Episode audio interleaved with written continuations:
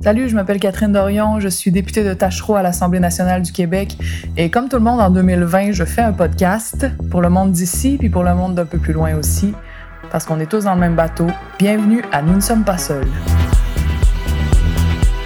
Les grands moments d'excitation politique, euh, que ce soit au Québec, que ce soit ailleurs dans le monde, quand on regarde ça, sont toujours pénétrés d'une bonne dose d'or. Pendant la Révolution tranquille, c'est Parizeau qui disait ah ça a été une poignée d'artistes, d'intellectuels, puis quelques politiciens qui ont fait ça, qui ont qui ont commencé ça.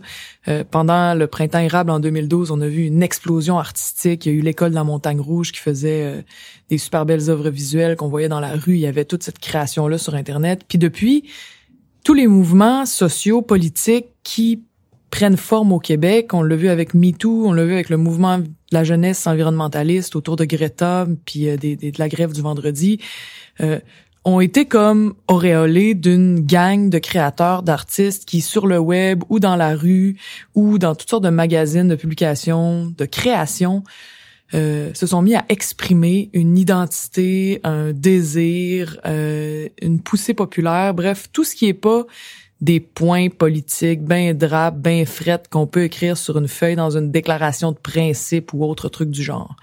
Tout ce qui regarde plus cette espèce de mouvement du corps, cette espèce de mouvement du cœur qui est profondément politique. Il y a un auteur que j'aime beaucoup qui s'appelle Arthur Kessler qui, qui parle de la libido politique des gens, puis qui est quelque chose qu'on qu'on peut pas mettre de côté quand on veut faire une révolution sociale, quand on veut changer les choses. On peut pas juste dire ça se passe au Parlement avec des parlementeries puis des euh, des échanges de, de, de, statistiques et de et de d'idées politiques. Faut aussi penser à cette libido politique là qui qui est dans la population puis euh, faut qu'on soit capable de jouer sur cette libido politique-là.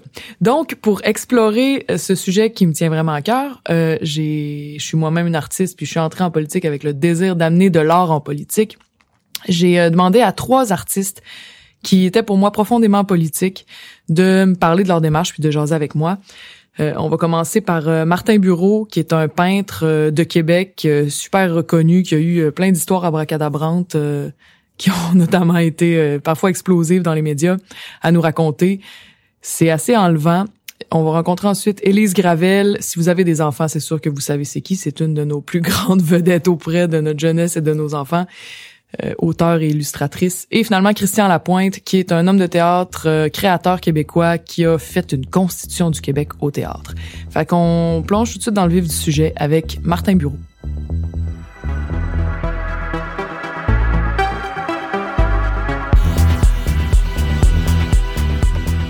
Salut Martin Bureau. Allô? Ça va bien? Très bien. Oui. Qu'est-ce que tu fais dans la vie? Ah, ben là, de ce temps-là, je fais des tableaux, je fais de la peinture.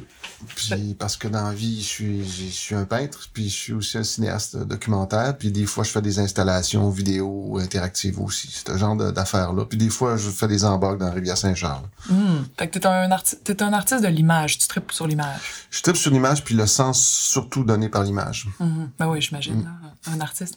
T'as fait beaucoup d'œuvres qui touchent à la politique, c'est ça c'est clair quand on regarde ce que tu fais.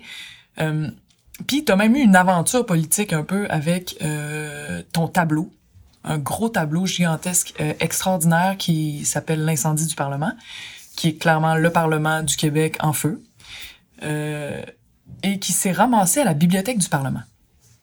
Il, a, rentré dans la bibliothèque du Parlement, le Parlement en feu. Si vous voulez aller le voir, allez-y, c'est magnifique. Mais il faut que tu nous expliques comment tu as réussi ce coup-là. Comment j'ai réussi? Ben, c'est effectivement un coup. Je vais raconter la genèse de tout ça. Parce que avant qu'il y ait le Parlement en feu, il y a eu la, bouche d'égout de la reine avec euh, le panache. Je sais pas si tu te souviens de, cette histoire-là. Non, raconte-moi. OK. C'est en 2008, dans le cadre du 400e de la Ville de Québec, il y avait l'organisme Folie Culture, en partenariat avec la Ville de Québec, dans le cadre des festivités du 400e, qui avait demandé à 10 artistes de concevoir des bouches d'égout, donc des matrices artistiques pour être coulées en fonderie qui allaient pour réaliser des vraies bouches d'égout qui allaient être installées dans des bouches d'égout avec une espèce de, de design dans le métal. Exact, ça s'appelle euh, manhole cover art dans le fond le, terme en français, je sais pas s'il y a un terme pour ça mais bref, c'est quelque chose qui existe déjà, c'est-à-dire que des artistes vont vont désigner la bouche d'égout en bas relief qui va être coulée mais c'est une vraie bouche d'égout avec les normes les vraies normes urbanistiques qui, qui, qui régissent tout ça. Et puis euh, donc moi j'étais à ce moment moment-là en train de tourner mon premier long métrage, euh, Une tente sur Mars, qui portait sur la colonisation dans le Nord. Donc tout ce qui était tout ce qui était les structures coloniales, j'étais très documenté là-dessus, très sensible à ça. Et puis donc pour moi la fête du 400e, c'était une fête coloniale parce que c'était la fête de l'arrivée des blancs ici. Et puis on était en 2008, mais en 2009, une année après, il y allait avoir une fête qu'on n'allait pas fêter, c'est-à-dire la, victoire de la conquête des Anglais sur les plaines d'Abraham en 2009. C'était le 250e anniversaire de la conquête, mais on, personne n'en parlait de ça parce que c'était finalement du point de vue du fait français, c'est comme c'est une défaite, donc on va pas fêter la défaite. Hmm. Ben je me souviens qu'il y avait du monde, euh, il avait dit on va faire une espèce de fête de commémoration, puis le Pierre Falardeau s'était choqué, puis il avait dit euh, euh, non non on laissera pas ça arriver, puis finalement ça n'a pas eu lieu. De, mémoire, en fait, ça avait pas, il y avait pas eu de fête. Mais moi, je m'étais dit, ben, je vais faire un pied de nez au 400e, puis moi, je vais créer une plaque commémorative pour l'année d'après. Je veux dire, donc, parce que vu que personne va fêter cette fête-là, la fête de la conquête, ben, moi, je vais le faire. Je vais créer une plaque commémorative. Donc, comme c'était une bouche d'égout, comme c'est au sol, j'ai imaginé le 25 cents, la reine. Donc, nous, dans nos poches, notre monnaie, c'est encore une monnaie coloniale, dans le fond, qu'on a encore aujourd'hui. On a la mm-hmm. face de la reine détampée mm-hmm. sur, notre argent. Ouais, on l'oublie, hein. On l'oublie. Puis, euh, donc, ce que j'ai fait, j'ai tout simplement euh, flippé le caribou, le panache du caribou. J'ai remplacé le, la couronne de la reine par le panache du caribou qui est de l'autre côté du 25 cents. Puis j'ai écrit 1759-2009 quart de pièce Québec. Donc j'ai fait j'ai fait un gros 25 cents mais en remplaçant la couronne par le, le panache du caribou qui lui symbolise euh, l'identité autochtone. Mm-hmm. les, les, Inuits euh, leur symbole identitaire c'est le caribou. Mm-hmm.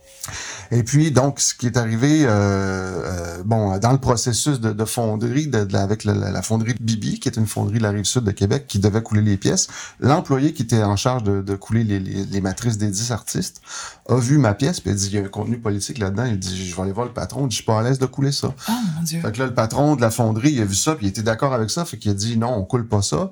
Ils ont appelé la ville de Québec. La ville de Québec euh, ont pris le même point de vue. On dit, non, non, faut, on peut pas couler cette, cette pièce-là. Ils ont appelé Foliculture pour dire la pièce de Martin Bureau, on la coulera pas, elle, elle sera pas installée. Attends, là, quand tu as su ça, t'étais-tu fier, fru? Comment tu t'es ben, Moi, j'étais super content.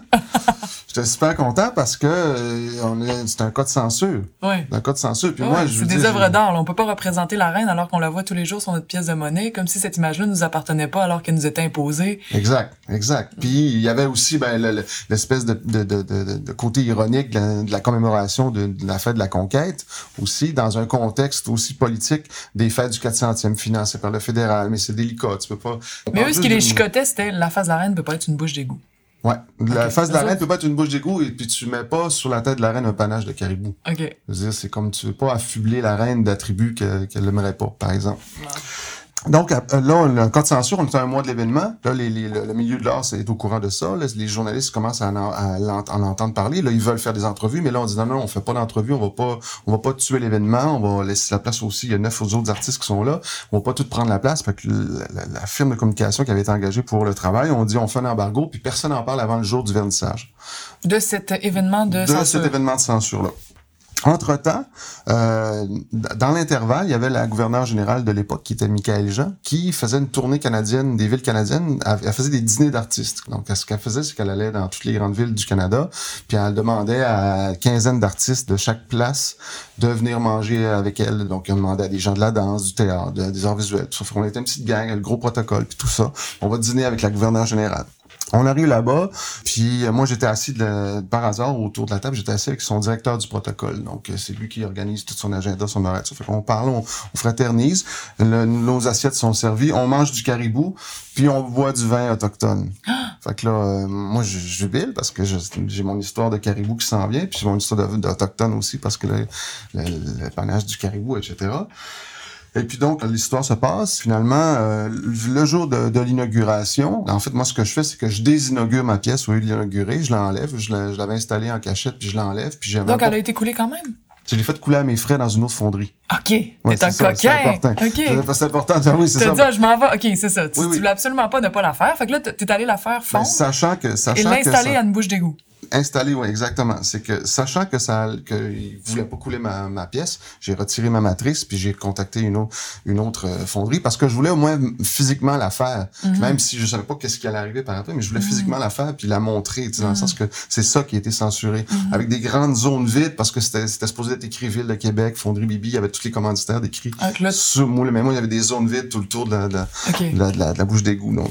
Et puis, donc, c'est, c'est effectivement, faut, faut, le, faut, le, faut le préciser, ça fait partie du, du cœur de l'histoire, elle existe. J'ai même recouvert de feuilles d'argent aussi pour avoir euh, lui donner un côté euh, précieux comme, comme un 25 cents, finalement, avec l'éclat du métal. Donc, j'ai désinauguré la pièce.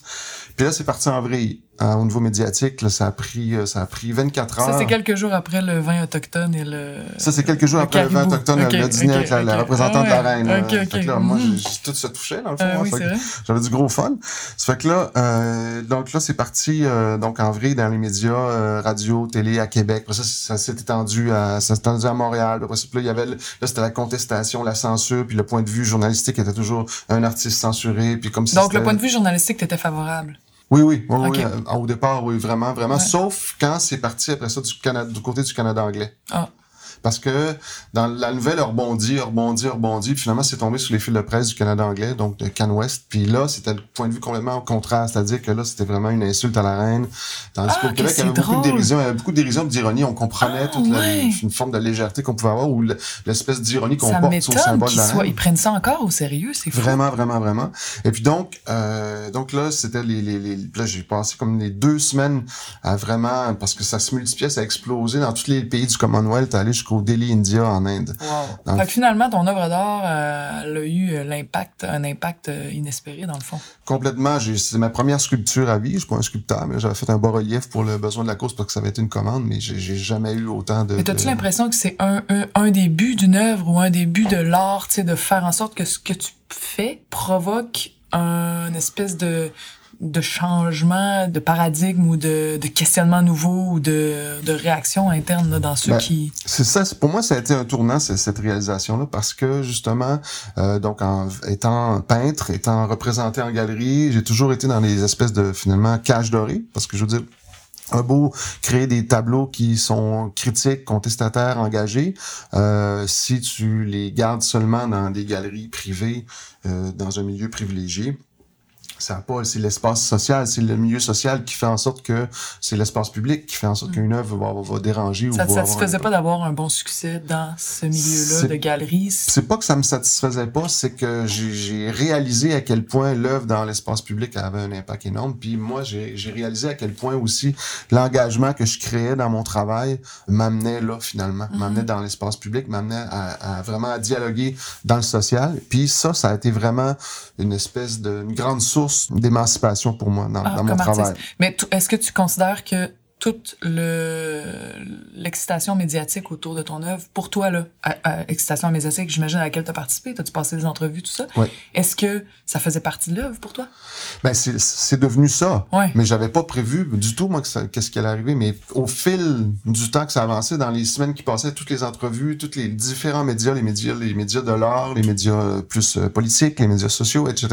Tout, les médias sociaux, ça s'est enflammé complètement. Là. Il y avait, il y avait les, les ultranationalistes d'un côté qui m'érigeaient en héros, puis après ça, t'avais les loyalistes qui, qui, me- qui me traitaient en diable, puis eux autres, eux-mêmes s'obstinaient entre eux autres sur les blogs. Et puis c'était... euh, c'était Les loyalistes du Canada anglais, j'imagine, Ouais, ne ouais, pas d'avoir gros Québec. Euh, non, c'est ça. Mais Ok. Canada anglais, effectivement. Mais le message se promenait vraiment, vraiment partout. C'était impressionnant de voir ça aller. Et puis bon, là, ce qui est arrivé en plus là-dedans, c'est que les collectionneurs se sont intéressés à la pièce. Fait que là, avec mon galeriste, on a décidé de la faire couler en cinq exemplaires. Euh, puis ça s'est vendu tout de suite. Après ça, le Musée du Québec s'est intéressé à la pièce. Dans le cadre du 400e, il y avait une exposition qu'ils ont fait sur les artistes qui avaient marqué Québec dans les dix dernières années. Donc, ils m'ont ils m'ont invité avec euh, des tableaux, mais aussi avec cette pièce euh, cette pièce-là. Et puis, ils en ont fait l'affiche de leur exposition. Donc, la ville de Québec qui avait censuré l'œuvre s'est retrouvée placardée partout avec la, la bouche de la reine à l'espace dans l'espace de quelques mois avec la, main- la, la face de la reine qu'il voulait pas voir dans la bouche d'égout. Il l'avait Mhm, partout dans la face, partout dans la mhm. ville, sur les, sur les, euh, sur les babillards. Parce que c'était la, c'était la, l'affiche C'était l'affiche de l'expo, collectif du musée, en fait. Ah, Ils ont fait l'affiche ah, avec ça. Donc moi, c'était c'était d'ironie en ironie, de petite victoire en petite victoire. Puis euh, ça a été vraiment une super belle aventure qui a justement consolidé cette position-là de, d'engagement que je pouvais, que je développais puis que je portais. Puis à partir de ce moment-là, on m'a toujours abordé comme un artiste engagé. Puis c'est après ça que j'ai dû calmer le jeu pour dire un instant, oui, un artiste engagé, là, c'est l'engagement dans l'art, c'est un, c'est un, c'est un terme qui, à mon sens, est un petit peu galvaudé parce que c'est c'est un petit peu trop glorifié à mon sens. Il y a beaucoup plus d'engagement euh, que, que des artistes engagés. Je veux dire, juste prenons toi, qu'est-ce que tu fais là en, ton rôle de député, c'est un engagement qui va au-delà de, ta position d'artiste comédienne. Tu, je sais que tu, tu les imbriques, tu, tu, les fusionnes, mais je pense aussi que pour moi, les, les, les psychologues, les les, les préposés aux bénéficiaires, c'est des gens qui portent un engagement vraiment, vraiment ah fort. Ouais, ouais. Et moi, je suis dans mon atelier, puis je mm-hmm. fais des tableaux, là, c'est assez confortable, là, en mm. général. Mais je fais des films, puis je m'envoie dans des, dans des lieux troubles aussi, mais la prise de risque est, est, contrôlée, est assumée, et est personnelle. On idolâtre la notion d'engagement en, en, en, art, je trouve, un petit peu. Bref, parenthèse là-dessus. Fait ça a été une super belle histoire qui a été un tournant dans, mon travail. Donc, on est en 2008. En 2013, cinq ans après, on est dans, les, dans le contexte de, la commission Charbonneau sur les enquêtes de corruption, collusion entre le gouvernement et les, firmes d'ingénierie. Comme tout le monde, j'écoute la langue de bois de, la commission, ça, me choque, j'en maudis, puis euh, je, trouve qu'on se fait berner complètement dans, le discours qui se rend jusqu'à nous. Il n'y a aucune action euh, judiciaire qui est prise. Je, tu vois, à ce jour, en 2019, 2020, il y a rien, il y a personne qui a été condamné dans, suite à ça. Non. Et puis, ça a l'air à vouloir traîner en, mm. vraiment longueur. C'est un excellent exemple qui peut renforcer le cynisme puis qui dit, genre, coudon, il y a des gens qui sont jamais mis face à leur faute. Là. Exactement. Certaines personnes peuvent se sauver de ça. Oui, là est la grande responsable. Ouais. Et d'autres personnes, il y en a dont on connaîtra jamais le nom, là, probablement. Aussi. Donc moi, avec l'expérience de la, de, de la bouche d'égout, la reine, j'ai me vient l'idée de, de, peindre le Parlement en feu comme réaction à ce, ce discours-là. Au discours du à ce que tu vois de la commission Charbonneau. Ouais aux politiques en place, le discours qui vient avec ça. Donc, je me dis, la démocratie est, malmenée. On, euh, puis nous, la démocratie est en feu. Ouais, la démocratie est en feu. Donc, il y a aussi la tradition des, des la longue tradition des parlements en feu des peintres. C'est la peinture historique a toujours euh, peint les parlements en feu, tous les parlements qui ont brûlé. Donc, Comme les églises en feu aussi, je me trompe-tu? Comme les églises en feu aussi, mais la, la, la, les, les, parlements en feu sont comme c'est comme une ligne de la peinture d'histoire. On pense à Turner qui a, fait, qui a peint le, le, Parlement de Londres en feu. On pense ici au Québec à Joseph Légaré qui a peint le Parlement du Québec en feu, qui, alors qu'il était à Montréal. Euh, dans la foulée, c'est des, des, des patriotes qui avaient mis le feu au, euh, au si je me souviens bien, au Parlement. Mais c'est toujours des vrais incendies. C'était des vrais incendies. Là, moi, ce que j'ai fait, c'est que ben, nous, on, on, le Parlement, il brûle métaphoriquement, dans le fond. C'est fait que je vais, je vais mettre le feu. Je vais faire le, le, le tableau du Parlement en feu, puis je vais le faire monumental. sais, je vais pas faire un petit tableau, là, je vais le faire monumental. Ça fait 12 pieds de haut par 10 pieds de large. Et puis, je vais leur offrir en don, puis ils vont me dire non, parce qu'il y a personne qui veut accrocher le, tableau de sa maison en feu dans son salon. Donc, c'était au Parlement at large. Tu voulais offrir ça à l'Assemblée nationale.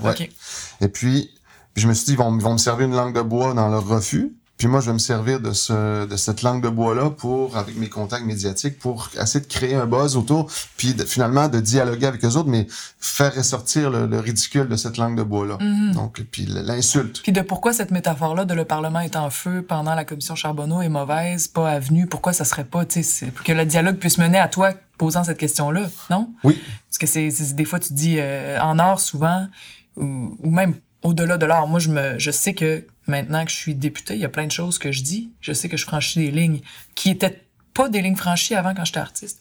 Mais le langage, il y a une zone de questionnement qui sont juste pas bienvenues parce que l'institution est tellement euh, sclérosée que si on se met à se poser ces questions-là, ça finira plus. À sortir des codes.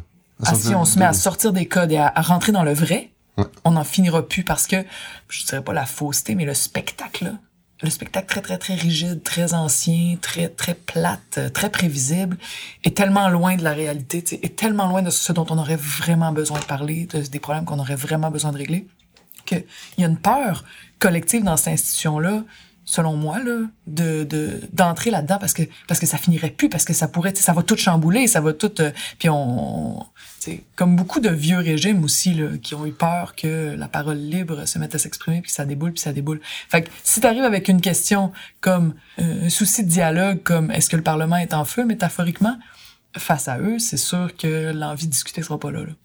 Ben, c'est ce que je croyais. C'est ce que je croyais que j'allais recevoir une fin de non-recevoir radicale.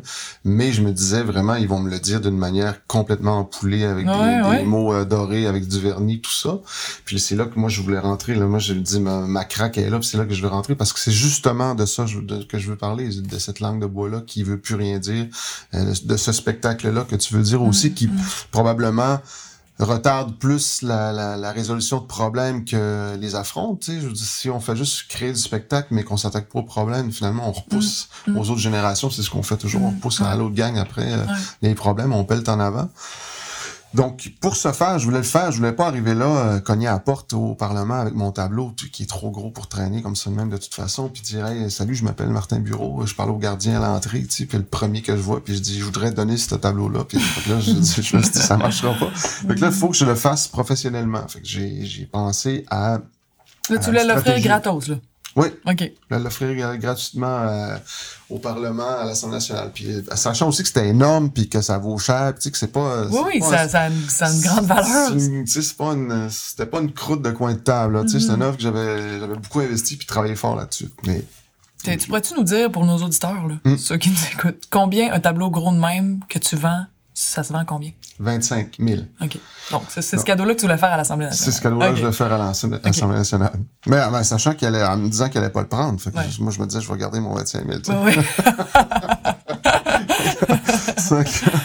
euh, mais là, ce que j'ai fait, donc, pour, euh, pour savoir comment remonter la filière, pour euh, le faire officiellement, j'ai pensé à Marc Bellemare, qui est donc l'ancien ministre de la Justice, euh, grand collectionneur d'art qui a maille à partir, qui a eu maille à partir avec le gouvernement à l'origine des, des, des, scandales qui a mené à la commission Charbonneau. Donc, toute la stratégie, la manœuvre, on peut appeler ça une manœuvre parce que il y a toute une stratégie de, de, de, de, mise en action, de mise en forme de tout ça, se tenait là-dedans. Pour moi, lui, il avait poussé pour que ça se passe, l'enquête et tout ça, c'est ça? C'est lui, oui. C'est lui qui est à l'origine. Au départ, avant Charbonneau, il y avait Bastarache, puis c'est lui qui avait été, avec une députée du Bas-Saint-Laurent, si je me souviens bien, qui avait été à l'origine de, de, la création de ces premières commissions-là. Mm -hmm. euh, donc, j'ai contacté donc euh, euh, Marc Bellemare, puis je lui ai demandé, en fait, qu'on se rencontre pour qu'il m'explique comment faire pour euh, procéder à ce don-là de manière officielle. C'est que là, il m'a tout expliqué. On s'est rencontrés devant le tableau que j'avais réalisé in situ dans l'ancien, dans ce qui est aujourd'hui le diamant, dans, dans les bâtiments délabrés. J'avais installé, on s'était installé là avec trois autres artistes. Donc, il m'explique ça. On est devant le tableau, euh, sur les lieux même de, de, sa réalisation, pendant l'exposition. Il me dit, ben, faut que tu parles au président de l'Assemblée nationale. Puis il m'explique.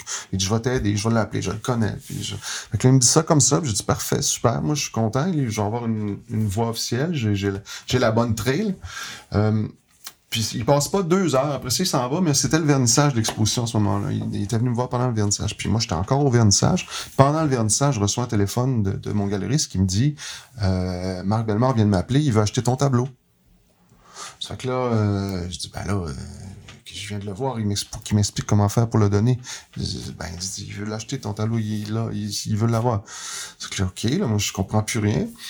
Euh, tout étourdi de tout ça. Fait que là, je finis le vernissage. Le soir, en rentrant chez nous, j'appelle Marc Bellon. Je dis, je comprends pas. Je dis, tu, viens m'expliquer euh, euh, comment faire pour le donner. Puis là, tu, moi, je reçois un téléphone de mon gariste disant que tu l'achètes. Fait que là, il me dit, ben, tu veux-tu le donner ou tu veux pas le donner, le tableau?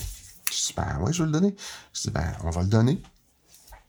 Ça fait que là, OK. Fait que là, finalement, c'est plus, c'est plus euh, Martin Bureau qui donne le tableau à l'Assemblée nationale. C'est Marc Bellemare.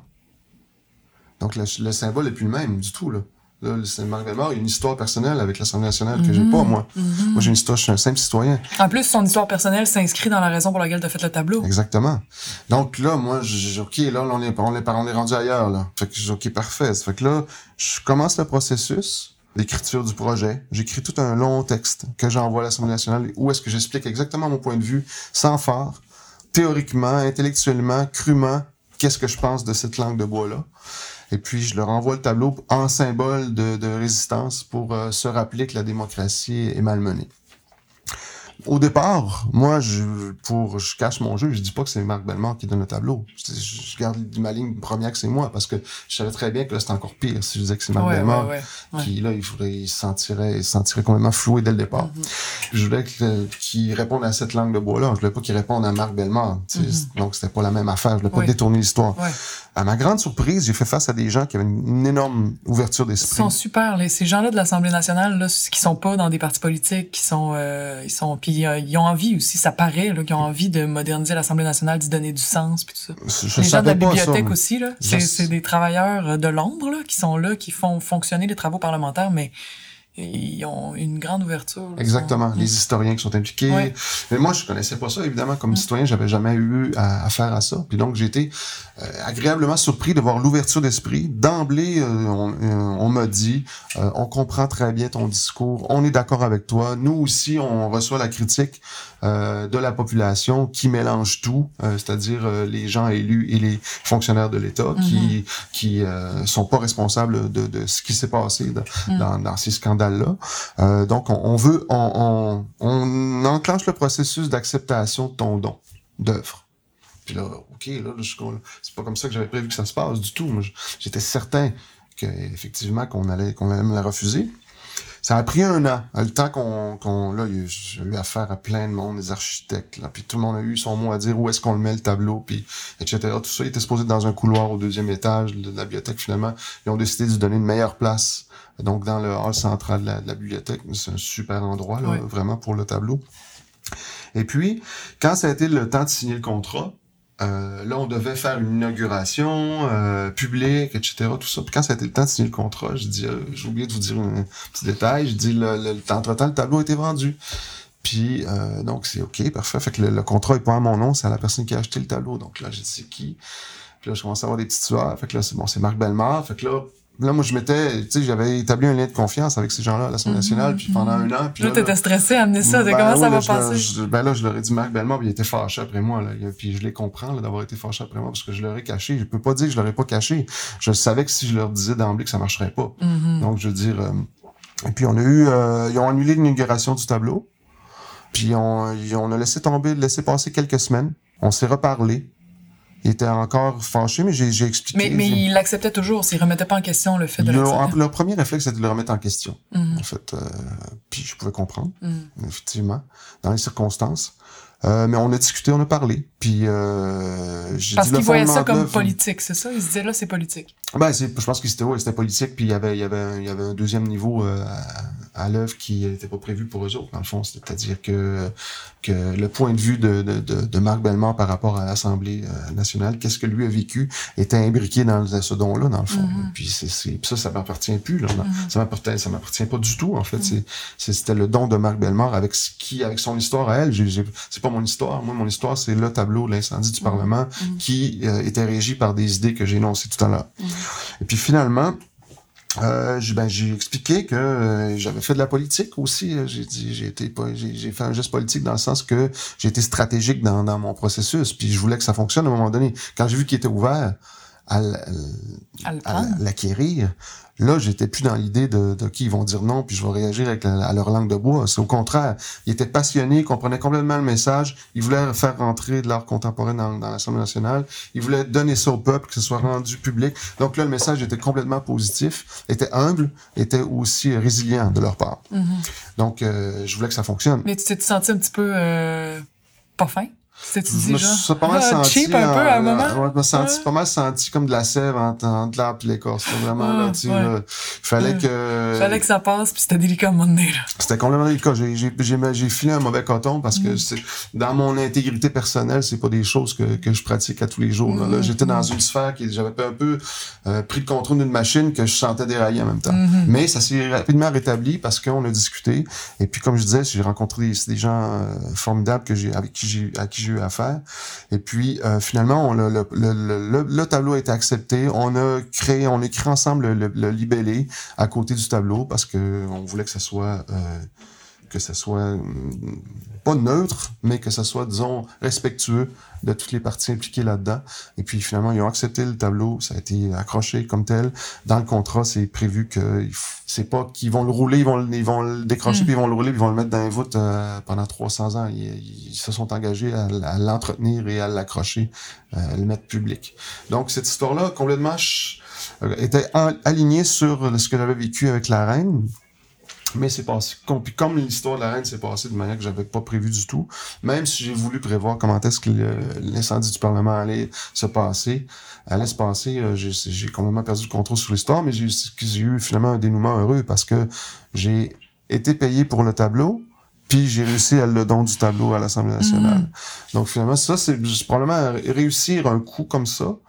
Ça va prendre encore quelques années, là, genre. Puis, Mm. puis- puis- mais ça, c'est ma, je dirais que c'est ma plus grande fierté, c'est ça. Moi, je trouve que dans, avec l'espèce de réaction médiatique, euh, les gens, des fois, qui sont choqués ou les gens qui sont choqués soit pour toi ou contre toi, ou euh, là, tu te retrouves dans un tourbillon qui est, euh, qui est aussi pour moi un- une occasion de création. En tout cas, je trouve que dans ces tourbillons-là, le, le, le fait de créer avec un esprit soit un peu ludique, soit euh, pour en rire, soit pour faire ressortir des absurdités, Mm. pour euh, que avec l'événement, les gens par eux-mêmes comprennent, saisissent ou ressentent quelque chose. Tu sais.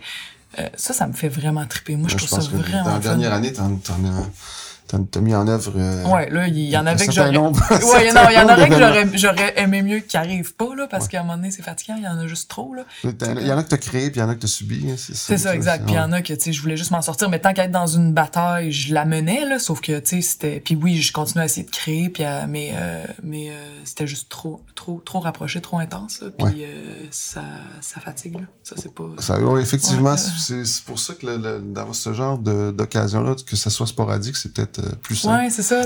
Toi, t'es plus capable de contrôler ça. Ben, c'est, juste que j'ai, j'ai pas les, euh, j'ai, euh, je suis pas dans la sphère publique justement comme toi au quotidien non plus là. Moi, j'apparais puis je disparais là, puis c'est un peu Mais je me suis toujours demandé pourquoi, je suis encore en train de me demander pourquoi, parce que j'ai été artiste, j'ai fait des shows, j'étais dans le journal avant aussi. Mm. Pourquoi maintenant que je suis députée, le, le, la conversation publique autour de ce que je suis, puis je parle aux jeux, mais dans le fond, je pourrais parler pour tous les élus, là, Mhm. les gens qui sont élus, là.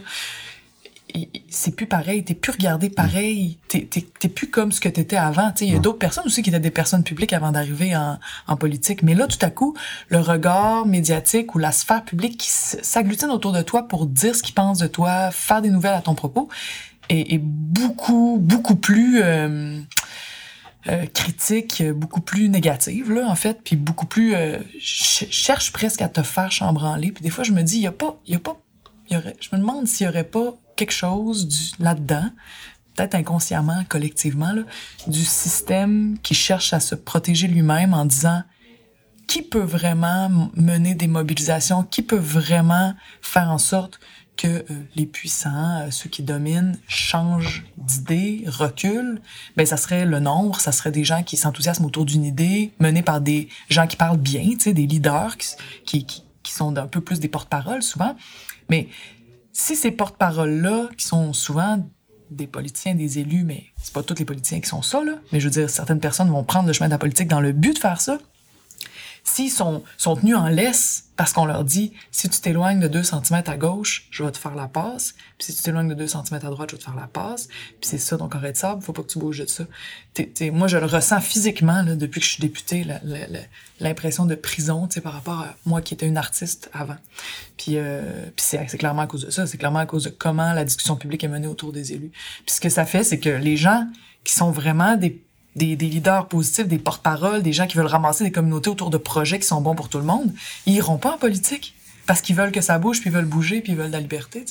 Fait que toute l'expression qui est pas juste des mots, qui est pas juste des idées puis des planifications, qui est aussi euh, des désirs, des, des, des, des pulsions euh, collectives, des envies de reprendre notre vie en main, des tout ça. Euh, euh, tout ça arrive pas à s'exprimer dans la politique, sauf si on est prêt à mener des petites batailles fatigantes puis qui mettent ta santé mentale à terre. Que c'est moi c'est un des constats que je fais là, tu sais, de en- pour avoir vécu une vie art- d'artiste, puis une vie de politicienne, qui que c'est comme dans le système, il y a quelque chose qui est organisé pour que Mais Justement, est-ce que ça serait, ça réfère à la personne qui, en, en- qui, dans sa mutation de citoyen à député, euh, représentant Ben, du peuple? S'il y a pas de livre qui existe, moi, je suis en train d'en écrire un Ah ouais, là-dessus dans ma tête, là. Je sais pas quand est-ce que je vais le faire, réussir trouver le moyen de le faire, mais non, je trouve ça intéressant parce que au- autant, tu sais, ce que ton, tu peux pas mettre la reine sur une bouche d'égout. Il y a quelqu'un qui a ça dans sa tête quelque part. Puis, euh, mais l'artiste, la plus, jusqu'à maintenant, ça va quand même encore bien de ce point de vue-là. L'artiste trouve quand même son chemin. C'est le milieu de l'art et c'est comme une espèce de zone où si tu peux pas aller en dehors des lignes, il y a un problème. C'est la société au complet a un problème si les artistes peuvent pas sortir des lignes. Il y a même l'idée que parfois, quand tu sors des lignes, puis que tu amènes un, discours critique, euh, il va y avoir le commentaire qui va arriver assez vite qu'on subventionne ça, ces artistes-là. Qui critiquent, comme si on était là pour faire quoi? Pour faire la même affaire qu'est-ce qui existe déjà. Des belles affaires qui existent déjà, ouais, c'est ça. Ouais. Ah, mais il y a beaucoup, en fait, euh, l'idée de, c'est toute l'idée de divertissement. Pour bien du monde, les artistes sont là pour divertir. Oui, oui, puis la peinture est là pour décorer. Mm. Aussi, quand tu fais de la peinture, c'est oh, juste En tout cas, ben, merci de n'être pas qu'une décoration dans notre paysage de Québec, J'aurais arrêté, ça fait longtemps. J'aurais fait trop de choses. je te comprends.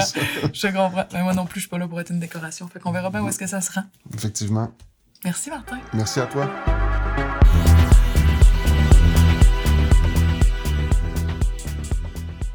Comme je vous disais tantôt, si vous avez des enfants, c'est sûr que vous savez qui est Élise Gravel, l'auteur et illustratrice jeunesse, qui est vraiment une star là dans, dans chez les enfants. Des fois, je vais dans des écoles, puis euh, il y a un don de livres, par exemple, puis parmi toutes les affaires de Disney, puis tous les livres des grosses maisons d'édition, il y a des livres d'Élise Gravel. Puis là, les jeunes se pitchent là-dessus en disant « Un livre d'Élise Gravel! Non, c'est moi qui le prends! Non! Ah, Élise Gravel! » tout le monde capote.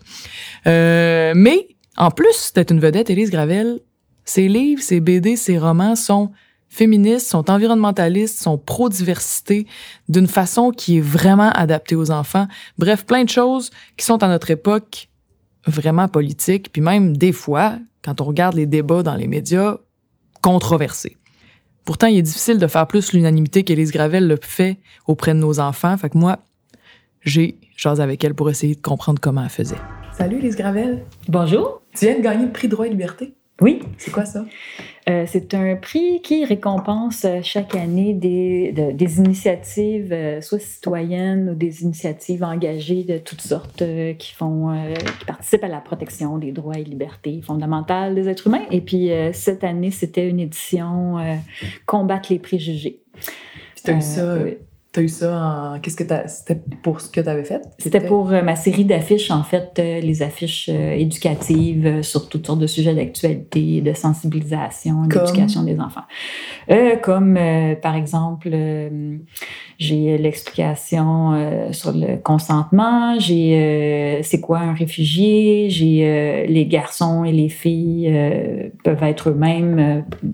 Au-delà des stéréotypes de genre. Les stéréotypes de genre, les stéréotypes sexuels, évidemment, le sexisme, la diversité corporelle, ethnique, culturelle et hmm. tout ça. Donc, j'en ai, ben, j'en ai une trentaine maintenant. Fait que je, je sais pas pour lesquels j'ai gagné le prix. Mais... ces affiches-là, on peut aller les chercher sur ton site Internet puis les imprimer puis les mettre où on veut. C'est gratuit, c'est téléchargeable et c'est téléchargé pas mal beaucoup par hmm. des profs, Un peu partout dans le monde, c'est ça, partout dans le monde, ouais. C'est vraiment très Moi, il faut que je te remercie parce que j'ai euh, les j'enseigne à mes filles toutes sortes de choses complexes. Tu sais, à un moment donné, quand ils disent c'est quoi le féminisme, c'est quoi le sexisme ou c'est quoi... Euh, euh, je veux pas qu'ils soient éco-anxieuses, fait que je leur ai pas parlé précisément de la crise climatique. Puis à un moment donné, ils m'arrivent avec des questions. Puis là, comment expliquer tout ça, tu sais, à cause de quoi, il se passe quoi? Puis à un moment donné, euh, j'achète euh, La clé à molette, qui est un petit livre, un de tes livres, où c'est juste une histoire super simple de quelqu'un qui retourne tout le temps au Megamart, c'est ça? Au magasin, oui. Ouais, il se fait toujours vendre un affaire dont il n'y a pas besoin. Puis là, ça, c'est des outils éducatifs que j'aurais... Pour eux, c'est juste super le fun, mais pour moi, c'est toutes les discussions qu'on a en lisant ça, puis ça et plein d'autres livres qui parlent d'autres enjeux que j'essaie de transmettre aux enfants. Sais, on a du fun en le faisant, on a du fun en en discutant, on rit de ça. Puis après, quand on arrive, puis que là, mon enfant est devant un petit jouet, là, juste euh, avant qu'on paye, il dit « Je veux ça, je veux ça, je veux ça », mais je ramène ça, je dis est-ce que tu en as besoin? Est-ce que tu vas encore jouer avec demain? Est-ce que tu sais que ça pollue, que c'est puis là tout à coup la conscience arrive puis c'est pas juste oui non, c'est tu peux intégrer ton enfant dans dans lui apprendre à faire des choix qui vont être essentiels pour sa vie. Là. On le sait là, à quel point euh, c'est fort quand on devient adulte, euh, la pression de mm-hmm. toutes sortes de choses, la pression de se, conformer mm-hmm. aux stéréotypes de genre, la pression d'acheter, la pression de performer. La Pas juste adulte, là, ils l'ont très tôt euh, dans l'enfance, cette pression-là. Ça mm. commence bien plus tôt qu'on pense, là, la pression de se conformer. Puis l'éducation à ça est comme pas à jour. Tu on, éduque à plein de choses importantes, lire, écrire, compter, euh, même méditer, tu sais, mais l'éducation au monde dans lequel on vit, au système politique dans lequel on vit, système économique, puis le système de valeurs dans lequel on est l'esprit, entre guillemets, euh, c'est difficile à difficile à faire puis tes livres aident vraiment à ça c'est fait que donc je voulais te remercier merci parce que pour moi c'est c'est vraiment si on ouvre une porte en fait c'est euh, ce que j'aime pas c'est l'idée de marteler ou de comme tu disais là tu sais de de, euh, de forcer un point de vue euh, auprès des enfants parce que déjà ils passent leur journée à l'école à se faire rentrer mm. du contenu dans la tête là mm. tu sais avec lequel ils peuvent pas vraiment être en désaccord là mm. fait que c'est les livres que j'essaie de faire c'est euh, des ouvertures à des discussions en fait. Fait que c'est plus facile d'ouvrir la discussion avec un livre comme La clé à molette qu'avec un article de journal, euh, tu sais, où est-ce qu'on on, explique une situation, une injustice, tu sais, avec euh, avec les livres, ils peuvent euh, faire des parallèles eux-mêmes avec la société dans laquelle ils vivent, puis faire les liens eux-mêmes, elles-mêmes, et je trouve ça plus plus éducatif dans le sens où ils ont l'impression de créer leur propre opinion en se basant sur des métaphores et tout ça, plutôt que ce qu'on leur dit de penser. Exact. Tu arrives vraiment à sensibiliser à travers l'art à des pressions qu'on vit, à des choses qu'on vit dans la vie tous les jours qui sont réelles, mais qui sont qui viennent d'un système, qui sont profondément politiques. Puis euh, je me demandais c'était quoi ton idée là-dessus, tu sais, l'art, la politique. Est-ce que tu t'es dit je vais utiliser l'art pour passer des idées, ou est-ce que pour toi une idée ne peut se passer qu'artistiquement, puis ça a été ta façon de l'exprimer parce que tu es une artiste. Comment ça T'as-tu réfléchi à ça ou ça t'est venu naturellement? Ouais, non, c'est plus organique que ça. En fait, ça fait déjà, euh, ça fait 16 ans que je fais des livres, tu sais, puis mm, j'ai toujours eu une fibre euh, militante et une fibre engagée euh, avant de devenir illustratrice. Mais mon premier livre, en fait, c'était le catalogue des gaspilleurs, qui est, c'est une collection de fausses pubs niaiseuses de produits qui servent à rien. C'est juste des affiches, des, des, des, dessins que j'avais fait pour pratiquer mon style d'illustratrice. Puis euh, c'est devenu un livre un peu par hasard. J'ai fait ça, je trouvais ça drôle. Puis je me disais, peut-être que d'autres, euh, des éditeurs trouveraient ça le fun. J'ai envoyé ça euh, au 400 coups, qui l'ont publié. Et c'est après qu'il a été publié que les profs m'ont dit, hey, on utilise ça pour parler de surconsommation. On fait créer leurs propres produits ridicules aux enfants. Ah, on parle de publicité. Puis euh, je me suis rendu compte que le livre que j'avais fait, même si c'était pas mon objectif, véhiculait un message. Puis après ça, j'en ai fait d'autres. Je m'étais pas dit je vais passer un message aux enfants à travers ça. Tu réalisais l'effet en le faisant finalement. Après même. Ouais, Pas, même pas en le faisant, après. Puis c'est sûr qu'après ça, à un moment donné, j'ai été comme j'ai été considérée comme une, une autrice engagée, une illustratrice engagée après avoir fait une coupe de ces livres-là. Puis maintenant, là, c'est maintenant c'est clair. Là. si je veux passer un message, ben je, je le passe. Mais au début, c'est arrivé euh, de façon organique. Là, mes messages, ils sortaient dans mon art parce que c'est ça que c'est ça que je pense, puis c'est comme ça que je vis les choses. Fait que ça, ça, ça transpirait dans mes dessins. Mais aujourd'hui, c'est voulu. Dans ce temps-là, ça l'était pas. Mm-hmm. Je sais que as aussi ta plateforme va au-delà du Québec, que c'est à l'international, que tes livres sont mm-hmm. traduits dans plein de langues, tout ça, puis c'est vraiment une fierté, je trouve, pour nous. Mais euh, en plus, dans les écoles, moi j'ai deux filles de 8 et 5 ans, puis tu sais, ils sont, t'es vraiment une vedette, là. Tu t'es comme T'es pas juste, on aime tel livre d'elle, c'est comme toi, comme créatrice, comme artiste, t'es devenu un role model un peu. Puis il y a plein d'enfants qui disent, moi, je veux plus tard, je veux faire des livres comme Élise Gravel. Mm-hmm. Puis souvent, ça me soulage parce que je me, je vois la réaction, tu sais, euh, de la droite, là, disons, et des idées euh, morales de droite un peu euh, de, contre la diversité, qui, ne croient pas tant que ça au changement climatique, etc. Qui, qui, me rentrent dedans parce que moi je suis comme mm-hmm. vraiment dans le feu de l'action puis sur le, champ de bataille carrément tu sais puis j'ai beau me dire c'est des québécois puis je, je moi, dans, je, je lutte pour un Québec meilleur, incluant ces mm-hmm. personnes-là, mais en même temps, je vois bien qu'il y a du chemin à faire en maudit, tu sais. Puis quand je vois à quel point tu es aimé, à quel point tes livres résonnent chez les enfants, ben je me dis, ah, puis chez les jeunes aussi, ados, là, de plus en plus. Ça me donne espoir parce que je me dis, OK, ces idées-là sont pas folles. C'est des choses qui ont un vrai ancrage, puis qui résonnent vraiment chez plein de monde, puis qui, ah oui, à pas seul. non, c'est ça, je suis pas seule, puis qu'à mesure qu'ils vont vieillir, tu sais, la tendance, c'est plus de notre bord. Puis ça, c'est le fun de voir ça, parce que, tu sais, on voit bien que c'est des idées puis que, portent les jeunes puis que portent même les enfants. Mais c'est ça ce qui est le fun avec, euh, mettons, euh, les affiches, les livres, c'est que souvent les profs, euh, ils, témoignent de la réaction des enfants, mettons, qui ont vu des trucs comme les garçons peuvent pleurer, ta, ta, ta, puis où les filles peuvent être fortes et être des leaders puis tout ça, puis les enfants sont comme, ben oui, tu sais, allô? Ben oui, c'est évident. c'est ça, eux autres, ils n'ont pas encore. puis là, ils vont critiquer les vieux, comme ma fille a dit, elle passe à côté à l'Halloween d'une affiche où il y a des zombies, puis elle dit il y a plein de zombies, aucun zombie fille.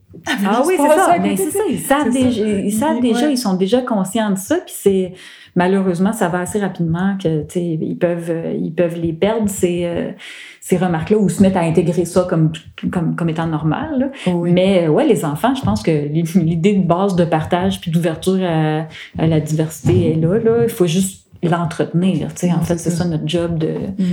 d'éducateur. Surtout pour le, côté euh, stéréotype de genre, quand tu arrives à l'adolescence, je sais pas, je suis pas encore rendue là avec mes enfants, mais si je pense à mon adolescence, je sais pas comment toi ça a été, mais c'est un. C'est dur de rester. sais, les idées sont là dans ta tête, je peux faire ce que je veux, je peux tout faire, euh, je suis pas obligée de me plier aux stéréotypes, mais le, la culture dominante demeure une culture de Hollywood, puis de magazines, puis de pornographie sur Internet, puis de qui est très sexiste, puis euh, où euh, ça trempe dedans pareil. Puis moi, ça j'avais toutes les bonnes idées que j'ai encore aujourd'hui dans ma tête de super égalitaire, mais j'ai intégré toutes sortes de complexes par rapport mm-hmm. à mon physique, par rapport à toutes sortes de choses que bien des filles ont intégrées. Là. Et des gars. Et, des gars aussi. C'est vrai que c'est des deux bords, c'est ça, les gars mm-hmm. aussi. tu sais. Fait on sent que on, travaille contre quelque chose. Tu sens ça? Oui, à contre-courant, ben oui. On, on, est comme des saumons qui remontent le courant tout le temps, c'est, sûr. Puis les enfants aussi, là, c'est les enfants qui veulent rester eux-mêmes, c'est, une bataille là, de tous les instants. Là, tu sais.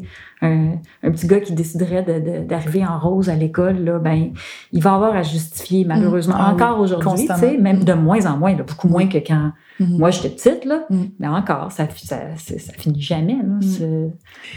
Qu'est-ce que, comment tu trouves le milieu politique? Qu'est-ce que tu penses qu'il y a? Penses-tu qu'il y a de quoi faire avec ça ou pas? Puis, euh... as-tu espoir? Oh boy, ça, c'est deux questions différentes. Hein? Ouais, euh, euh, je trouve ça bien dur d'avoir de l'espoir en ce moment. Euh, partout, en fait, partout dans le monde. Là, je trouve ça bien tough. Euh, par contre, ça m'empêche pas de penser que oui, absolument, il y a quelque chose à faire et que ça va se passer au niveau politique. Là. On, on s'en sort pas. Là. Il, faut que euh, les citoyens s'engagent plus sur le plan politique. Puis je pense que, bien, évidemment, ça va passer par des jeunes aussi. En fait, la, la, job des, des, politiciens en ce moment, ça serait d'essayer de, de, trouver un langage, en fait, qui, mm-hmm qui est différent du, euh, de, la, démagogie puis de la langue de bois, en fait, qui montre que, en fait, on peut communiquer ensemble puis que euh, euh, toute, toute catégorie de citoyens peut s'impliquer en politique s'il y a des changements à faire en politique, ça va, mm. ça vienne de mouvements sociaux, euh, grassroots, avec mm. euh, organisés, qui s'organisent de plus en plus, qui s'organisent entre eux, qui sont pas organisés par des, des politiciens. Non, ça. Il va falloir arrêter la propagande aussi, à un moment mm. donné, euh, les, images de partis, euh, les lignes de partis. Il va falloir écouter les citoyens, mais c'est les citoyens qu'il va falloir qu'ils se fassent écouter aussi à un moment donné. Vas-y, puis dis-le ce que tu as à dire, puis mais en même temps, il faut qu'il existe ces mouvements-là. Puis, tu sais, je cherche, moi, en tant qu'artiste au Parlement, je cherche une façon de faire en sorte que ce qui se passe au Parlement, ce qui se passe en politique, euh, se rende au monde, que ça soit intelligible, intéressant, puis qu'on soit capable de suivre, tu sais. Je te fais ça comme intro, dans le fond, à une autre question qui est est-ce que la politique manque d'art? Moi, je pense que la politique manque de, de, vulgarisation, en fait. Ça mm. manque de, euh, d'accessibilité.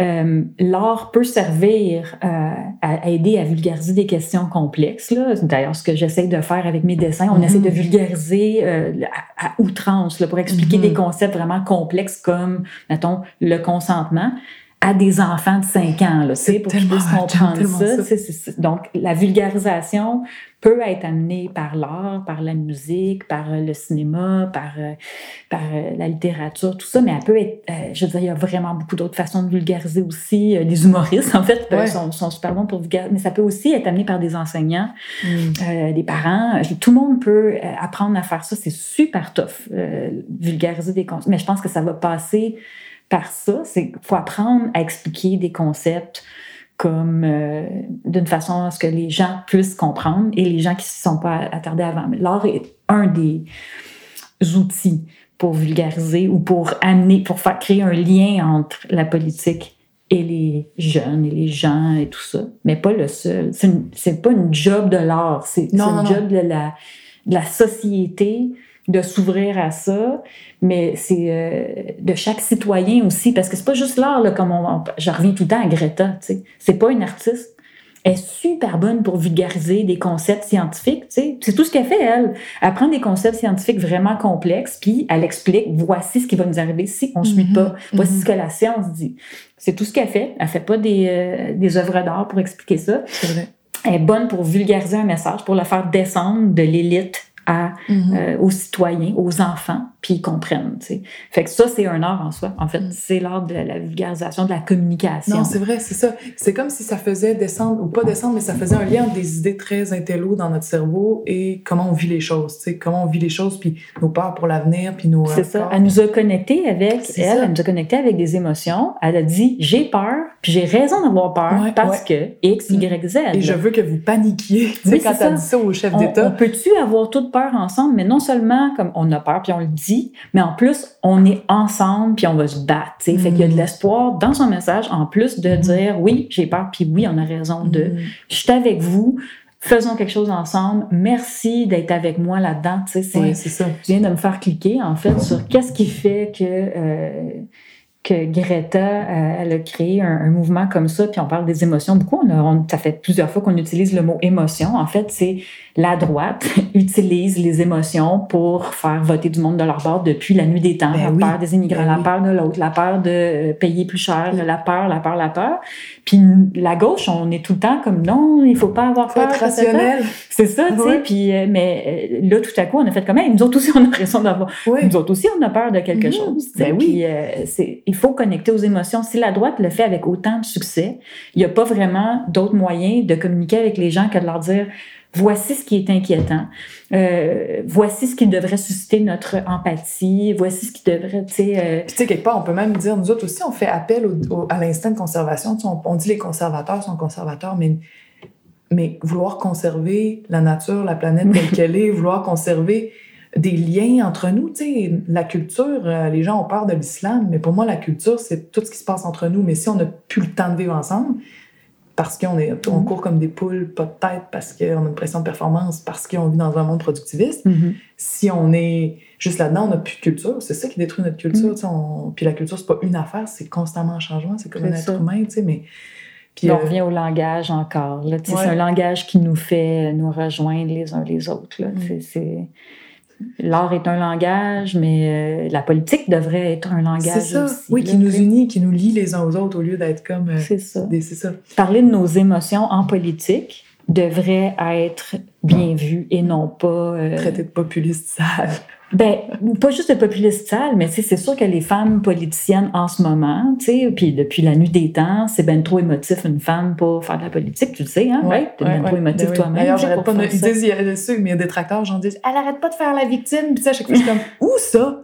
oui, Où j'ai fait, je fais pitié, à nulle part, genre, tu sais, j'ai comme. Non, c'est ça. ils prennent, tu sais, je suis une femme, donc je me victimise. C'est ça. Mais, mais, tu regarde, on n'arrête pas de blâmer, mettons, de, de, juste l'insulte snowflake aux États-Unis. C'est quelqu'un qui parle de ses émotions. en politique, c'est loser. Trump, est-ce qu'on est d'accord qu'il fait juste être une boule d'émotions sur. Euh, mais l'émotion, c'est la colère. Ça, c'est mm. correct. C'est la mm. seule émotion acceptable en politique. Mm. Euh, oui, la peur, évidemment, la peur des, des immigrants. Là, sais, Peur et colère, c'est deux affaires qui sont acceptables en politique.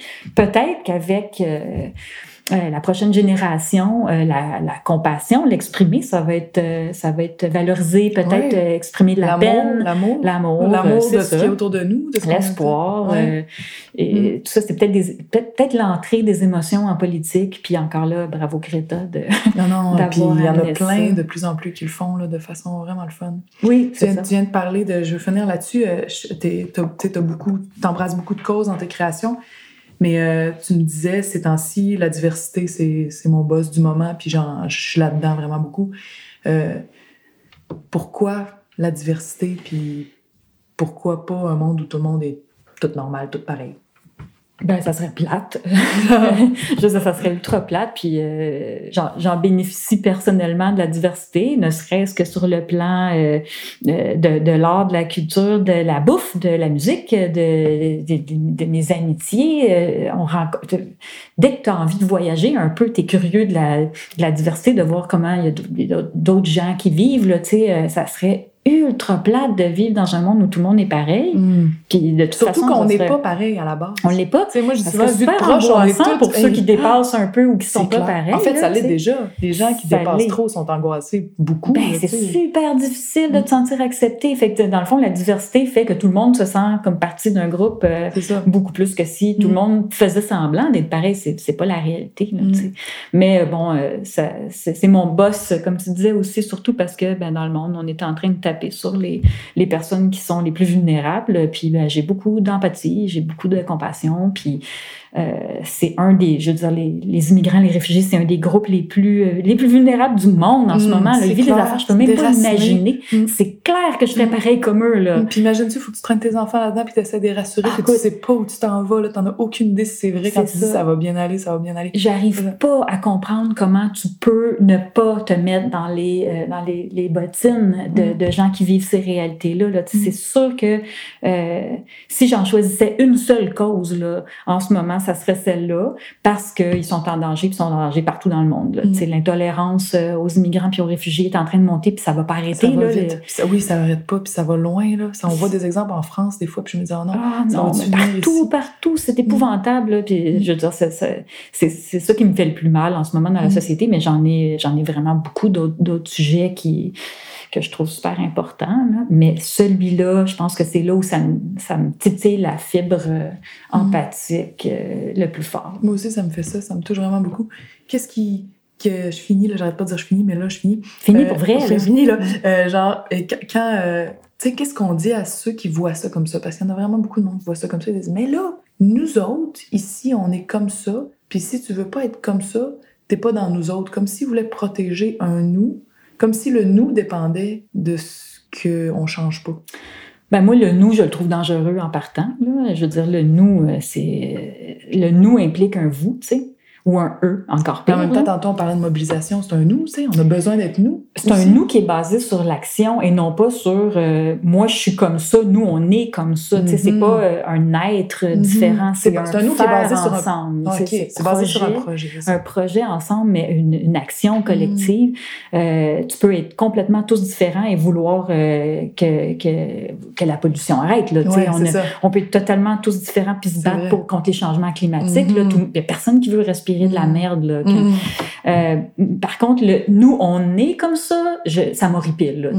on n'est pas comme ça. Y a- y a- Surtout qu'on change dire- constamment nous-mêmes. Un humain qui dit, moi, je suis de même. C'est comme, ça. ben, attends. Puis notre culture, ça me, ça me gosse aussi. On n'en a pas une au Québec. On n'a pas toute la même culture. J'aime pas la- les mêmes affaires musicales. J'ai pas les mêmes goûts musicaux, littéraires, euh, whatever, que mon voisin. Et c'est Mhm. très bien comme ça. Là. Il n'y a pas de nous. Je suis pas pareil comme, comme un autre Québécois parce qu'il est Mm. Québécois. Je suis pas pareil comme un autre francophone parce qu'il est francophone. Mm. Je peux être plus proche euh, culturellement de quelqu'un qui habite euh, en Inde euh, et idéologiquement même. Ça n'a rien à voir. Ou tu vas être proche pour de- différentes raisons de pour comment tu vas être proche de, par exemple, ton oncle qui vote pour la CAQ, par exemple. Tu peux être Exactement. proche de lui pour d'autres choses. C'est ça, ça. dépend de plusieurs. Le nous, on est, là, c'est Mhm. C'est identitaire et dans ma tête, c'est Mm. dangereux. On on n'est pas, puis arrêtez d'utiliser ce langage-là. Euh, tu peux dire, moi, j'aimerais ça, puis je me joins à ceux qui aimeraient ça aussi. Nous, on fait quelque chose. Mm. Moi, puis cette gang de personnes-là, on fait quelque chose, mais le nous, on est, je voudrais que ça, super disparaisse de notre, de notre argument. Je te comprends, puis c'est full philosophique. Ça me fait penser à un truc que Sol dit souvent, euh, mon ami Sol Zanetti, qui est député de Jean Lesage, il dit, euh, qui était prof de philo avant au cégep, puis il dit souvent genre, qui suis-je? Puis il part, il dit, je m'ennuie de donner mes cours de philo, mais il dit, je suis pas ce que je pense que je suis, je suis pas ce que les autres pensent que je suis, je suis la somme de mes actions. Puis là, il dit, si on pose cette question-là au nous, qui sommes-nous? On est la somme de ce qu'on a fait ensemble. Ça, je trouve ça beau parce que c'est pas je suis quelque chose, c'est ah, il y a plein de moments dans notre histoire qui nous ont définis, puis il y a plein d'histoires qui se ramassent à la même place sur le territoire du Québec aussi, puis qui se mélangent. Puis 2012 a fabriqué un petit peu de nous dans une partie de la population. On s'en souvient, ça nous a touchés. Euh, les, en ce moment, les, les, les luttes euh, étudiantes pour le climat, ça fait ça aussi. Puis les luttes qu'on va continuer à faire, si on les fait, vont fabriquer du nous, mais du nous de on fait des choses Action, ensemble. C'est ça, nous actif. Puis quand tu fais de quoi, tu fais un projet, il se crée quelque chose entre nous à mesure qu'on le fait, on crée. Puis ça, ça peut se faire à grande échelle. Moi, c'est mon rêve, là, tu sais, Mhm. c'est qu'on puisse dire, euh, on est ensemble parce qu'on accomplit quelque chose ensemble, pas Mhm. parce qu'on est de même. Oui, ouais, je suis bien d'accord avec toi. merci, Louise. Merci à toi. Christian Lapointe, c'est un homme de théâtre, c'est un espèce d'électron libre, un gars de création qui invite toujours le monde dans ses pièces de théâtre à des espèces d'expériences euh, atypiques, souvent bizarres. Euh, il remet en cause toutes les formes établies du théâtre, il repense ça à partir de zéro. Et euh, bon, c'est un gars reconnu dans le milieu du théâtre. Il a gagné plein de prix, il collabore avec toutes sortes de festivals et de, et de théâtres. Et en 2018, il a eu l'idée de lancer avec l'Institut du Nouveau Monde une espèce de processus qui allait se finir par un spectacle qui s'appelle Constituant. Et le processus, c'était, OK, il n'y a jamais eu de constitution qui a été écrite par les citoyens, des, citoyens tirés au sort, là, pas, pas des, des, des, des de l'élite politique ou quoi que ce soit. Des citoyens tirés au sort dans un assez grand nombre qui écrivent ce qui serait pour eux une constitution du Québec. Et là, il l'a fait, cet exercice-là, concrètement. Et à partir de ce que les citoyens ont écrit, il a fait une pièce de théâtre à laquelle il a convié pas mal tout le monde. Il a été appuyé par toutes sortes de monde. Il a même déposé à l'Assemblée nationale euh, la, la, la, constitution citoyenne du Québec qui a émergé de ce processus-là. Euh, c'est un peu bizarre comme choix de pièce de théâtre. C'est un peu étrange comme choix de processus. Ça m'a intéressé. Fait que je lui ai demandé de m'expliquer. Salut Christian Lapointe. Salut, salut. Comment ça va? Ça va, ça va. Ça va? Euh, T'es en train de jouer Constitution? Oui. Raconte-moi c'est quoi ce show-là, puis c'est quoi l'idée? Ben, dans le fond, j'ai fait faire la constituante ouverte. Ça, c'est l'idée que au Québec, euh, présentement, comme province canadienne, on a le droit d'avoir une constitution, mais vu qu'on n'a pas signé la constitution canadienne, il y a des vides juridiques. Donc, si on fait écrire notre constitution par des citoyennes et citoyens tirés au hasard, représentatifs de la démographie québécoise en provenance de, tout le Québec, puis que ce qui rédige entre en conflit avec la constitution canadienne, ben, il y a un désaccord des constitutionnalistes sur l'issue de, de ce contexte-là. Donc, on a le droit d'être en désaccord, puis d'imaginer des choses qui, sont, qui vont contre la Constitution canadienne? en tout cas, il y a de l'espace, là, manifestement. Donc, moi, j'ai fait faire ça par l'Institut du Nouveau Monde, qui a fait tirer au hasard des gens par les G360. Et puis, j'ai réussi à trouver l'argent là, que ça coûtait de faire faire ça. Donc, des citoyennes, des citoyens qui ont, euh, de partout au Québec, qui ont rédigé une constitution avec 13 alinéas au préambule, 80 articles. Puis là, ben, Catherine Fournier, la députée indépendante de Marie-Victorin, a déposé ça euh, auprès de la ministre Lebel officiellement à l'Assemblée nationale. Puis moi, je fais une pièce de théâtre qui revient sur cette aventure-là, là, dans le fond. OK, OK. Puis pour le fun, qu'est-ce qui est arrivé? Vous avez déposé ça à l'Assemblée nationale? Qu'est-ce qui est arrivé avec ça?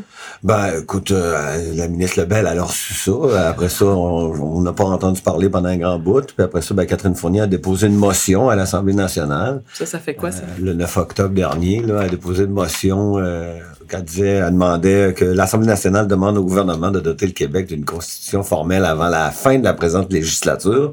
Puis évidemment, ben, le gouvernement a amendé ça, quelque chose comme l'Assemblée nationale demande au gouvernement d'envisager de, doter le Québec d'une constitution. ça, ça ben, veut dire quoi d'après toi? Ben, ça, ça, veut dire que son, on fait on fait pas grand chose avec ça. Là, mm-hmm. euh, donc il y a du désengagement là, un peu là, dans cette. Euh, pas un peu, beaucoup, je dirais. Là. Ça, c'est le côté politique, on y reviendra. Puis le côté artistique, le comment c'est. comment ça. quelle sorte d'échange ça donne? Qu'est-ce ça fait comme, euh, comme, euh, comme moment artistique? Ben moi, je reviens sur la démarche, dans le fond, que j'ai menée pendant trois ans. Ça m'a pris trois ans de faire ça. Fait que je me suis ramassé dans tout un tourbillon parce que l'affaire que je décris, les indépendantistes, ils en veulent pas parce qu'ils ont peur que ça rentre dans la Constitution canadienne, ce qu'ils écrivent. Puis les fédéralistes, ils en veulent pas parce qu'ils ont peur que ça rentre en conflit avec la Constitution canadienne. Fait que fallait que je trouve un quart de million pour faire de quoi dont personne veut. Mmh. Fait que, mmh. parce qu'au Québec, les gens sont en général assez campés dans ces deux tranchées-là, là, tu sais. Fait que, euh, la pièce revient sur ça, donc je témoigne un peu du tourbillon dans lequel je me suis retrouvé. Il y a des images d'archives, euh, parce qu'il y a Alexis Chartrand, là, qui est euh, le petit neveu de, de, de, notre autre Chartrand, qui a fait un documentaire là-dessus, fait qu'il y a bien des images d'archives de ça. Puis ben la pièce, ben ça me permet de faire des espèces de jeux de détournement avec ça, puis aussi de un peu à chaque instant montrer comment une chose est son contraire. Mm. Pour bien du monde, la politique, c'est plate. Pour bien du monde, ça, y a rien à faire avec ça. C'est euh, une perte de temps, c'est des crosseurs. Puis de toute façon, l'humain étant ce qu'il est, il n'y aura jamais rien possible de rien faire. Euh, toi, tu prends tu fais une œuvre d'art, une pièce de théâtre avec, à partir d'une aventure qui est profondément politique. Euh, c'est quoi l'idée? Ben, il y a rien qui est pas politique dans les fêtes. Là, le café qu'on achète, c'est politique. Hein? Donc, euh, euh, chaque clic qu'on fait sur Internet est monétisé par quelqu'un. Donc, euh, mm. puis la, façon dont on dépense notre argent comme comme moteur de l'économie, comme individu, c'est politique. Donc, chaque clic qu'on fait sur Internet est politique. Donc, il y a rien qui est pas politique. Donc, les gens qui pensent que la politique c'est pas intéressant, c'est qu'ils pensent que leur vie est pas intéressante parce que leur ou que leur vie est pas politique. Ils pensent qu'ils sont en dehors. De exact. Alors que non, il n'y a pas d'extérieur au monde capitaliste. On est dans le monde capitaliste, mm. euh, il n'y a pas d'extérieur à ce monde-là. Mm. Et puis, euh, donc, c'est politique tout ce qu'on fait. Donc, euh, à partir de ce moment-là, ben, euh, nous, les artistes, quand même, on travaille avec des jeux de convention. Hein, en art, tu rentres dans une salle de théâtre, les artistes, en général, ils vont établir des conventions. Puis là, ben, ça, la pièce fonctionne d'une certaine manière, puis tu finis par comprendre comment elle fonctionne. Puis, puis si les conventions de la pièce te conviennent pas, ben, ça se peut qu'après une heure, tu décides que tu sors de la pièce. Mm. Donc, ce jeu-là en art qu'on fait d'établissement de convention, d'établissement de langage, c'est une sorte de vivre ensemble. Hein? Donc, euh, la notion d'avoir une constitution, par exemple, une loi fondamentale, ben c'est ça aussi, c'est établir des conventions. Ouais, sur, la base de quoi on s'entend qu'on va Exact, ça va être quoi? Ça mm. va être au théâtre, on fait ça pour une heure et demie. Là, nous, euh, ici présentement, tu sais, gang, il me disait, oui, mais euh, quelqu'un qui m'a interviewé qui disait, oui, mais au Québec, on fonctionne déjà. Est-ce qu'on a vraiment besoin de ça? Je dis, ben, c'est un état d'apartheid dans hein, le Canada. Là. Les gens dans les réserves, on appelle ça des réserves, mais ça a plus à voir avec des camps. Puis il y a du monde qui n'ont pas d'eau. là. C'est mm. ça fonctionner. Je, je suis pas sûr que je suis pas mm. sûr qu'on a la même compréhension du verbe fonctionner, là, tu sais. Mm-hmm. Donc, puis, euh, puis, là, tu parles des Autochtones, mais il y a toutes sortes, ah, de, toutes sortes formes d'exclusion, là, tu sais. nous autres, on va voir des, des groupes communautaires qui travaillent en itinérance ou en, euh, euh, tu sais, je veux dire, c'est, t'as des gens qui sont on accepte qu'ils soient out, puis c'est pas grave. Puis c'est comme si on les calculait pas dans qu'est-ce que nous sommes nous, tu sais. On, fonctionne, ça fonctionne bien, ça dépend où tu te situes, tu sais. Puis même aussi, comment je dirais ça, le futur qui nous attend, c'est pas le monde que nous ont laissé nos parents. Le futur qui nous attend, on sait pas il va avoir l'air de quoi. Puis faut se préparer à ce futur qui nous attend. Puis on, on rédiger par exemple une loi fondamentale, ça fait en sorte que tu vas décider par exemple de protéger quelque chose comme le fleuve Saint-Laurent dans cette loi fondamentale, tu sais, qui, est, qui est un écosystème là, qui est qui est essentiel pour le futur des enfants qui sont ici au Québec là, dans le sens. Moi, je suis, je suis vraiment optimiste sur ce genre de d'initiative là parce que je sais que quand tu prends, tu prends du monde au hasard, tu mets ensemble, tu dis quelle sorte de pays vous voudriez, sur qui, autour de quelle loi on s'entend, des règles de base. Généralement, le, le, résultat est, très intéressant. Après, je me demande comment, parce que le, vrai problème que je vois maintenant, puis c'est là où je trouve que l'art a un rôle à jouer, c'est que euh, il y a une énorme différence entre ce qu'on voudrait, tout le monde voudrait protéger le fleuve puis les baleines dans le fond. Tout le monde voudrait avoir plus de temps pour vivre, prendre soin de leurs vieux parents puis de leurs enfants dans le fond, tu. Mais le système veut pas ça. Le système, il va détruire les baleines, il va scraper le fleuve, il va faire en sorte qu'on n'a pas jamais une heure de libre non coupable à faire ce qu'on est bien de faire avec les gens qu'on aime sans aucune culpabilité de pas être en train de produire, tu. Mais entre ces deux il y a une tension de ces deux affaires-là. Fait qu'il y a une tension entre ce qu'on peut faire émerger comme artiste de quel est le désir des gens. Essayons d'aller plus large. C'est quoi le désir? Puis après, ouais, mais comment on fait? La route pour parvenir à faire exprimer ce désir populaire-là, hic! C'est compliqué, c'est long, c'est pas sûr qu'on va être capable de la faire. Mais c'est lié aussi aux canaux de communication, tu sais, parce que au fond, les, les médias sont liés au parti, et puis il y a de l'inertie beaucoup au Québec. Dans Où les médias sont, nés, sont liés aussi des fois à des grosses entreprises. Ah oui, sont ben, liés, tu veux dire, à, des, à des, du pouvoir. À du pouvoir euh, partisan, politique, corporatif. Donc, euh, il y a des choses qui sont difficiles à faire aussi circuler comme information. Euh, cette affaire de la constituante ouverte, on y a droit depuis 82, personne n'en parle. Donc, mon projet, c'est aussi un projet de démocratisation des droits citoyens, vulgarisation, parce que on dit le mot constitution, les gens sont comme ah pas encore, on peut entendre parler de ça, alors que voyons, c'est ça, c'est c'est le B à bas, c'est la mm. base là. Euh, mais euh, comment je dirais ça? Aussi c'est ça questionne la ça questionne l'idée de la fiction. Est-ce que c'est de la fiction parce que ça vient euh, d'un univers de la société civile ou ou pour être vrai faudrait que ça vienne de l'État? Euh, donc ça questionne il y a pas mal de fiction dans les, euh, les échanges de l'État aussi oui. c'est un, spectacle aussi ce qui se donne sur la colline parlementaire exactement. Puis il y a, y a ça se fonde un peu sur la, les assises fictionnelles de la politique je dirais là ce, ce projet là puis de aussi de dire, mais est-ce que le, ça questionne aussi le rôle de l'art? Est-ce que l'art doit faire ça, euh, sauver le monde à tout prix? Est-ce que l'art peut faire ça, ça ça questionne aussi les limites euh, du médium théâtral pour mm. tous les artistes, de dire, mm.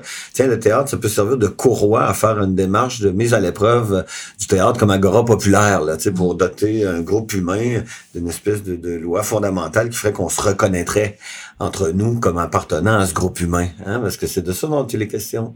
C'est de, de, parce que moi, je n'étais pas capable de dire à quel groupe humain j'appartiens. Mm. Donc, à un moment donné. Mais euh, c'est comme s'il nous manquait, parce qu'on a beaucoup, les gens disent beaucoup, on n'a pas de projet de société, puis on n'a pas de, des fois, ils vont dire, on n'a plus de grands orateurs comme on avait avant, puis qui peuvent nous amener toutes dans la même histoire. Puis tu sais, il y a Yuval Noah Harari, je sais pas si tu as lu Sapiens, c'est un espèce de... Bon, tout le monde a lu, beaucoup, beaucoup de monde ont lu ce livre-là, c'est un livre sur l'histoire de l'humanité, puis c'est...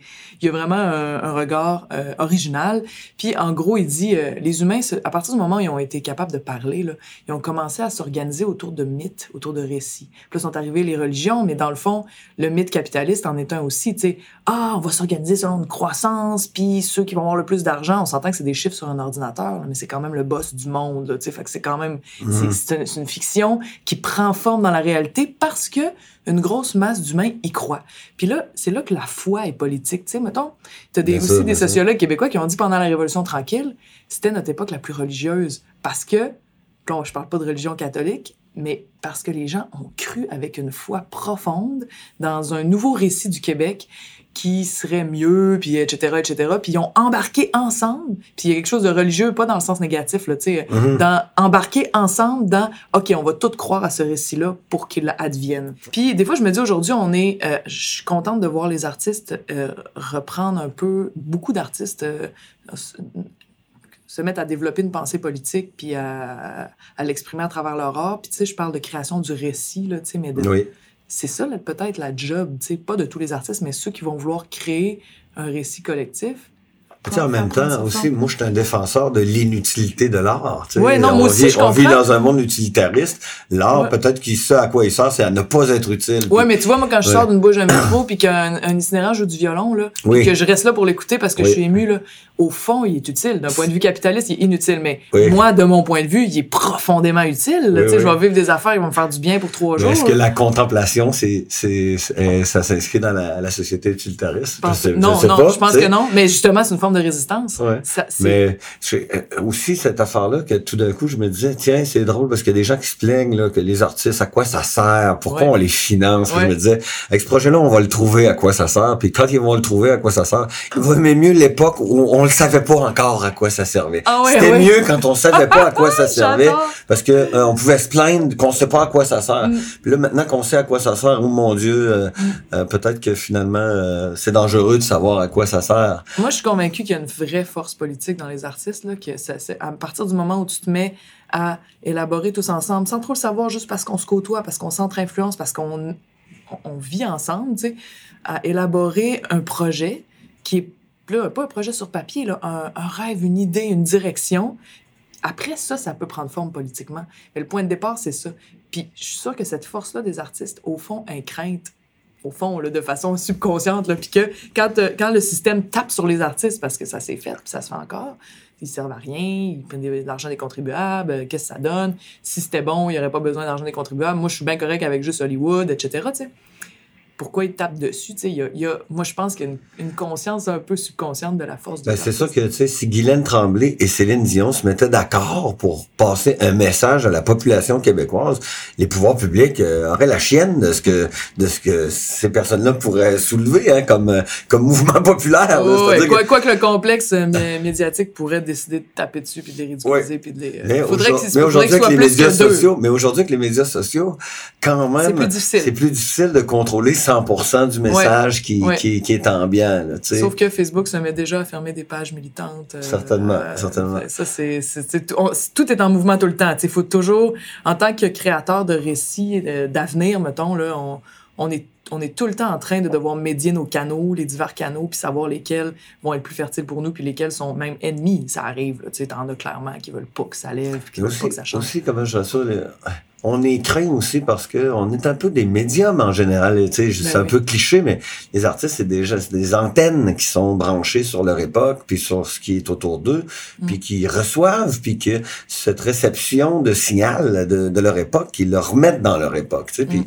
euh, Dans le sens où, tu sais, par exemple, c'est un précédent, moi, ce que je viens de faire dans l'histoire politique du Québec, ça, ça a eu lieu. On peut pas dire, ceux qui disent qu'elle est fictive, cette constitution-là, elle est juste fictive parce que le gouvernement l'a pas envoyé à l'approbation référendaire. Mm. S'il l'envoyait à l'approbation référendaire, puis le peuple la voulait, ben, elle serait ratifiée, puis elle Mm. serait plus fictive. Mhm. Elle a toujours bien été écrite plus par des citoyennes et des citoyens que la constitution canadienne. Ben, c'est clair. Tu sais, je Ben sais, oui, ben oui. euh, dans les fêtes, là, tu sais. Fait que cette question de euh, que on peut, nous, on, on est, les artistes, on est des gens qui sont insatisfaits du réel, puis parce qu'on est insatisfait du réel, on ajoute des choses dans le réel Mm. qui n'existeraient pas Mm. si on les ajoutait pas. Mais j'aime ton Euh. idée des antennes. Moi, j'appelle ça souvent la plaque sensible, mais tu sais, c'est comme une espèce de plaque sensible qui euh, est capable de donner de l'information, là, c'est bien dit platement, mais sur le feeling, l'ambiance, le c'est quoi le mood, c'est quoi l'émotion tangible qui est entre nous puis qui est là, tu sais, dans cette époque-ci, dans ce système-ci, dans les tendances, les tensions, tout ça, tu sais. Puis euh, ça, moi, je le vois bien, là, dans le discours politique, dans le discours médiatique, c'est pas présent. Mhm. le feeling, est-ce que c'est ça qu'on veut, est-ce que ça nous rend heureux, est-ce que, est-ce que je suis bien? Tu sais, on dit tant de personnes, tant de pourcents de jeunes souffrent d'anxiété, tant de pourcents de détresse psychologique, les burn-out, ça, on entend, c'est des données. Ils nous sont matraqués, là, Mhm. puis tout le monde est en burn-out, tout le monde fait de l'anxiété. Mais, Mais c'est on juste une fait- donnée. ouais, Ça s'arrête là. Ouais, c'est ça, on fait C'est rien ça. pour que ça change. C'est ça. Fait que, la vraie donnée anxiété est dans nos corps, puis c'est comme, il y a juste les artistes qui peuvent dire, checker, on, on, on est tous Bluetooth ensemble. Puis on, on- ça, c'est quelque chose qu'on peut exprimer ensemble. Mais il faut trouver le moyen, c'est ça qui est dur. Ça s'exprimerait comment, toute cette anxiété-là, ensemble, le, le ras-le-bol de ça? Si tu... euh, un immense rassemblement avec, tu sais, on a vu comment les manifestations pouvaient être festives, artistiques, créatives, complètement genre anarchiques dans l'expression artistique, puis c'est intéressant, puis même sur le net aussi, toutes les mimes, c'est de l'art, l'humour. Mais ça, en même temps, en 2012, tu sais, puis ça, c'est le défaut de la qualité du, du- de la culture, de notre culture. là. C'est, tu sais, en 2012, il y a 1,5 million de personnes dans la rue. On aurait pu changer le Québec bout pour bout.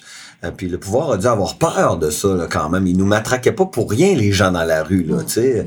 Mais, euh, Mais je suis pas sûre qu'on aurait pu changer bout pour bout à ce moment-là. Non, parce que- c'est- que- c'est une affaire de longue haleine. Non, mais tu c'est qu'aussi, c'est que vite, on a sorti des casseroles, puis c'est devenu une, une, une fanfare, c'est devenu... euh, donc, ce côté aussi artistique de la mobilisation, euh, c'est qu'aussi, on tolère pas le conflit, nous autres, au Québec. Donc, euh, on... Mais tu vite- penses pas qu'on exprimait une joie de se retrouver ensemble, d'être ensemble? Oui, mais je pense que ça, ça nous détourne aussi de, des buts à atteindre, tu sais, c'est-à-dire que à la fin, ben, les, les frais de scolarité, euh, finalement, ils sont majorés quand même, puis on n'est pas dans la gratuité scolaire, puis Ah, moi, je vois ça plus comme un, un moment, tu sais, c'est comme fou pour être ensemble. On est tellement atomisés, puis pour être ensemble, être capable de représenter une force politique, faut d'abord qu'on ait des liens, puis que lutter et faire la fête, pour Oui, moi, ça va ensemble. Puis ça crée du lien, Mais- donc ça crée de la force. Mais pour moi, il y a quand même, tu sais, puis comme je dis, c'est le défaut de la qualité parce que moi, je sors de cette grande aventure de trois ans où on a fait la tour du Ça Québec avec ça. ans, Ben, de, tra- travail que moi, là, tu sais. pour la les- Constitution. Eux autres, ils ont fait ça pendant un an, mais, tu sais, puis ce que je peux dire, c'est qu'au Québec, ben, on est des gens modérés, là, tu sais. Moi, ce que j'ai vu, parce que j'ai fait ça pour savoir de où je parle, à quel groupe humain j'appartiens, puis Mm. je le sais plus à quel groupe humain. Ça a fonctionné pour moi, en tout cas. Mm, c'est Quand je lis cette constitution citoyenne, elle est pas parfaite, Mm. mais ça me fait apprendre sur, euh, euh, sur à- où j'habite, tu sais. euh, euh, puis euh, c'est ça, on est un peuple modéré. Fait que nous, quand c'est le temps d'être en conflit, ben, on a tendance à plus faire la fête avec ça que d'aller au bout du conflit, Mm. parce qu'on est un peuple modéré. Puis oui, là, il se dit bien des affaires très très extrêmes sur les médias sociaux, mais c'est une petite frange de la Non, non, société. ça. Puis quand tu les mets en présence, ces gens-là, euh, ils sont pas nécessairement aussi extrêmes. Puis en effet, Mm. Les, les- faiseurs d'opinion les, Ouais, ouais. euh, leur dit quoi penser. il donne puis- le, le dos un peu, le là, comme on dit un peu, mais c'est pas, c'est vrai que c'est pas la majorité. Puis tu sais, moi j'ai souvent, oui, on est modéré, puis ça, je, je, c'est pas juste nous autres qui le remarquons là, c'est, mais il y a quand même, on est considéré, mettons, par le reste du Canada comme les plus à droite à cause des, des signes religieux puis de François Legault, etc. Mais on est aussi considéré par la gauche canadienne comme les plus radicaux à gauche. Mhm. Ça, c'est drôle, tu sais. Oui. 2012, par exemple, puis le- la- les dernières grosses manifs pour le climat, ça n'existait pas ça dans le reste du Canada. Pas Non, du tout, pas du tout, du tout. Là, tu sais. fait que j'ai l'impression que c'est comme. On est peut-être un peu plus coloré. tu sais, Ça aussi, on nous a reconnu ça beaucoup, mais c'est comme le mononcle qui dit Moi, je me choque pas souvent, mais quand je me choque.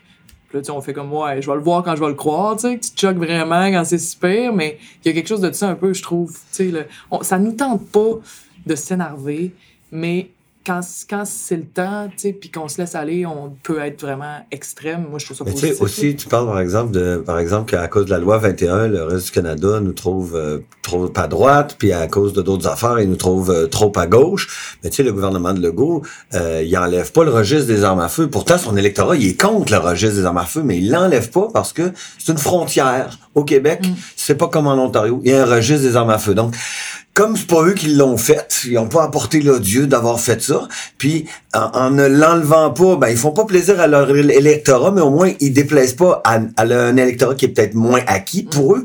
Puis ils font ce qu'ils veulent faire, eux autres, c'est ajouter des frontières. Fait que donc, donc avoir un registre des armes à feu en même temps, c'est quelque chose qui est comme considéré.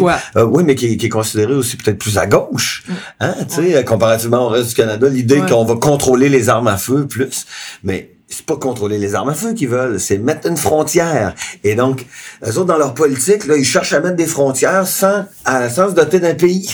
C'est que ces manœuvres politiques-là, finalement, elles font fi aussi du spectre, euh, du spectre politique, parce que ce qui compte, c'est pas le produit de la politique, c'est que la politique, elle, elle s'inscrit dans une dans une mouvance où euh, on installe des frontières, Mm. mais des frontières idéologiques. Ouais. Donc, euh, donc c'est sûr que le reste du Canada nous regarde comme, euh, voyons, c'est qui ce monde-là, tu sais. euh. Est-ce que tu penses que la politique a besoin de plus d'art? Ben oui, certainement. Puis aussi, on a besoin de, on a besoin de gens qui sont plus dans un rapport à la parole euh, qui est libre aussi. Tu sais, je pense que les, la- moi, dans la fin du spectacle que je fais présentement, j'appelle à l'élection de 125 députés indépendants au Québec parce que je pense que dans, les- dans les- la ligne de parti, c'est difficile. Mm. Ça brime les individus de leur euh, de leur euh, de leur franc-parler puis de leur capacité aussi parce que ma pièce elle parle aussi de notre capacité individuelle à changer le monde. Moi, je me suis levé un matin euh, puis j'ai décidé que j'allais me lancer dans cette aventure politique. Puis euh, j'avais chaque pas à faire pour me rendre jusqu'au bout. C'est même étonnant que j'ai réussi à me rendre jusqu'au bout. Mais euh, ça, c'est aussi la capacité individuelle de chacun de prendre en charge. Hein, comme disait là au-dessus, euh, quelqu'un qui pense qu'il peut rien changer par lui-même là, dans, de, de la société dans laquelle il habite, c'est parce qu'il a jamais dormi tout seul dans une tente avec un maringouin. Mais euh, je sais pas, tu sais, euh, je, je regarde, moi je dis que ce projet-là, il servait à déjouer les forces de l'inertie. Mm. Puis parce que j'ai l'impression que les lignes de parti, euh, ça empêche aussi le Québec de se mobiliser puis de se, dépou- de se déployer pleinement. Là, Mais il y a tellement, euh, tu sais, les lignes de partis sont, euh, t'as des partis, t'as des partis qui sont carrément là, tes députés, c'est comme, C'est des pions. ouais, Euh, c'est oui, des pions, oui. tu sais. Puis euh, t'en as d'autres où il y a beaucoup plus de négociations avant que tu sortes. Puis c'est rare que tu seras pas d'accord parce que tu l'as négocié avant. Nous autres, c'est le même. Il y a des partis aussi en Angleterre, au Royaume-Uni, tu sais, ils peuvent aussi voter de façon dissidente. Là, Ah, ben, moi, je vote Oui, pas pour la. Bon, tu sais, puis t'as toutes sortes d'affaires, mais ça, ça règle pas tant. Sais, ça, c'est un des problèmes, la parole qui est pas libre à cause du parti. Mais moi, je te dirais que mon expérience personnelle, c'est pas ça. Mon, mon, ce qui, qui brime ma parole, c'est la réaction démesurée, là, à chaque fois que je fais genre un millimètre à côté, qui vient pas des partis, qui vient de la machine médiatique, qui est très politique, qui est aussi politique, qui est plus politique. En tout cas, souvent, je me dis, crime, le monde, hein, les commentateurs sont plus des politiciens aujourd'hui que beaucoup de députés là, qui disent jamais rien puis la- leur voix euh, porte pas anyway puis tu sais Et d'ailleurs, c'est intéressant parce que les commentateurs, il y en a pas un qui a touché à mon affaire. hein. Martineau n'a pas parlé Ah, non. de ça, Bocoté n'a pas parlé. Non, parce que juste d'en parler, déjà, ça le récupère. Ben oui, c'est juste d'en, juste d'en parler, chier dessus, ce serait d'en parler puis ce serait déjà trop. ouais c'est ça Fait que, non non mais, Mais, tu vois comment ils prennent. C'est comme s'il y, a- il y a- il y a le système politico-médiatique, comment est organisé aujourd'hui. Quand le, la personne élue s'avance et prend une parole libre, c'est c'est puni. C'est comme pas permis. tout à fait. Puis ça, c'est. Puis moi, je te. Tu sais, mon expérience personnelle, c'est que le, le- le- j'ai pas. Zéro à aucun moment été puni par mon parti. Là, tu sais, c'est pas, c'est pas arrivé. Là. Puis tu sais, il y a bien des moves que j'ai faits que ils ont fait comme bon, Catherine veut faire ça, vas-y, tu sais, parce qu'ils voyaient pas comment ils pourraient m'en empêcher parce que la ligne de parti est, est assez souple. Mais Ouais. sauf que. euh, sauf que la ligne sur laquelle il faut que tu marches pour ne pas te faire démolir sur la place publique, oui. Pour que ton personnage ne soit plus existant dans le récit, soit jeté aux poubelles, il fasse plus partie du récit. Euh, c'est c'est ça qui est dur. Mais en même temps, toi, comme député, euh, je veux dire, tu occupes une place publique euh, que beaucoup d'autres n'occupent pas dans le, dans le storytelling collectif. Ça. Après, on peut trouver que les gestes que tu fais sont des gestes d'éclat ou de, tu sais, on peut avoir toutes sortes d'opinions, mais les gens, ils ont de l'opinion. après, moi, je trouve que c'est intéressant qu'il y ait des personnes qui abordent le monde politique euh, dans un angle euh, peut-être plus inattendu, puis qui fasse en sorte aussi que ça ressensibilise les gens à la politique, parce que mm. les gens sont comme euh, les politiques. Il y, a tout un univers où la politique est faite pour pas qu'on s'y intéresse. C'est clair, c'est clair. Euh, juste toute la question du code vestimentaire à l'Assemblée nationale, pour moi, c'est fondamental le travail que tu fais là-dessus, parce que euh, ça pose la question aussi de c'est quoi les les les paramètres dans lesquels on vit. sont ces fondations là, elles sont basées sur quoi?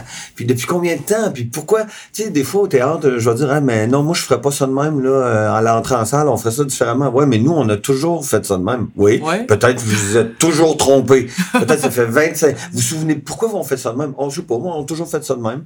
Tu sais, ça fait 40 ans. C'est pas une bonne raison. Non, peut-être que ça fait 40 ans qu'on fait pas bonne affaire. C'est ça. Puis moi, ce que je, trouve à c'est quand tu dis, ouais, mais il faut que tu représentes tous tes citoyens, donc tu dois faire ce qui a toujours été fait.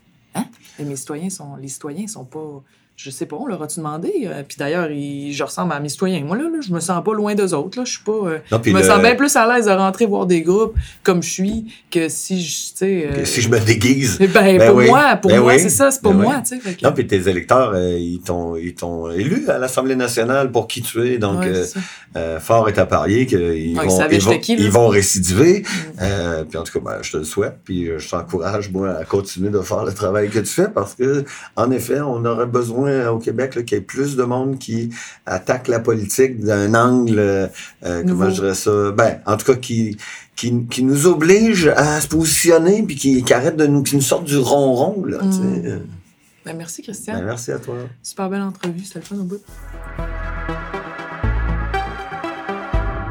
Fait que c'était ça pour l'épisode d'aujourd'hui sur l'art et la politique. Si vous avez aimé ce que vous venez d'entendre, n'hésitez pas à vous abonner, n'hésitez pas à en parler autour de vous. Et d'ailleurs, si vous êtes des euh, auditeurs euh, coutumiers de notre émission, puis que vous avez des commentaires ou vous avez envie de nous dire ah vous devriez faire ci, faire ça, ou bien nous donner des idées tout simplement, n'hésitez pas. Écrivez à l'adresse courriel du bureau de circonscription de Tachereau vos commentaires. On va être super contents de les lire. Salut tout le monde, à la prochaine.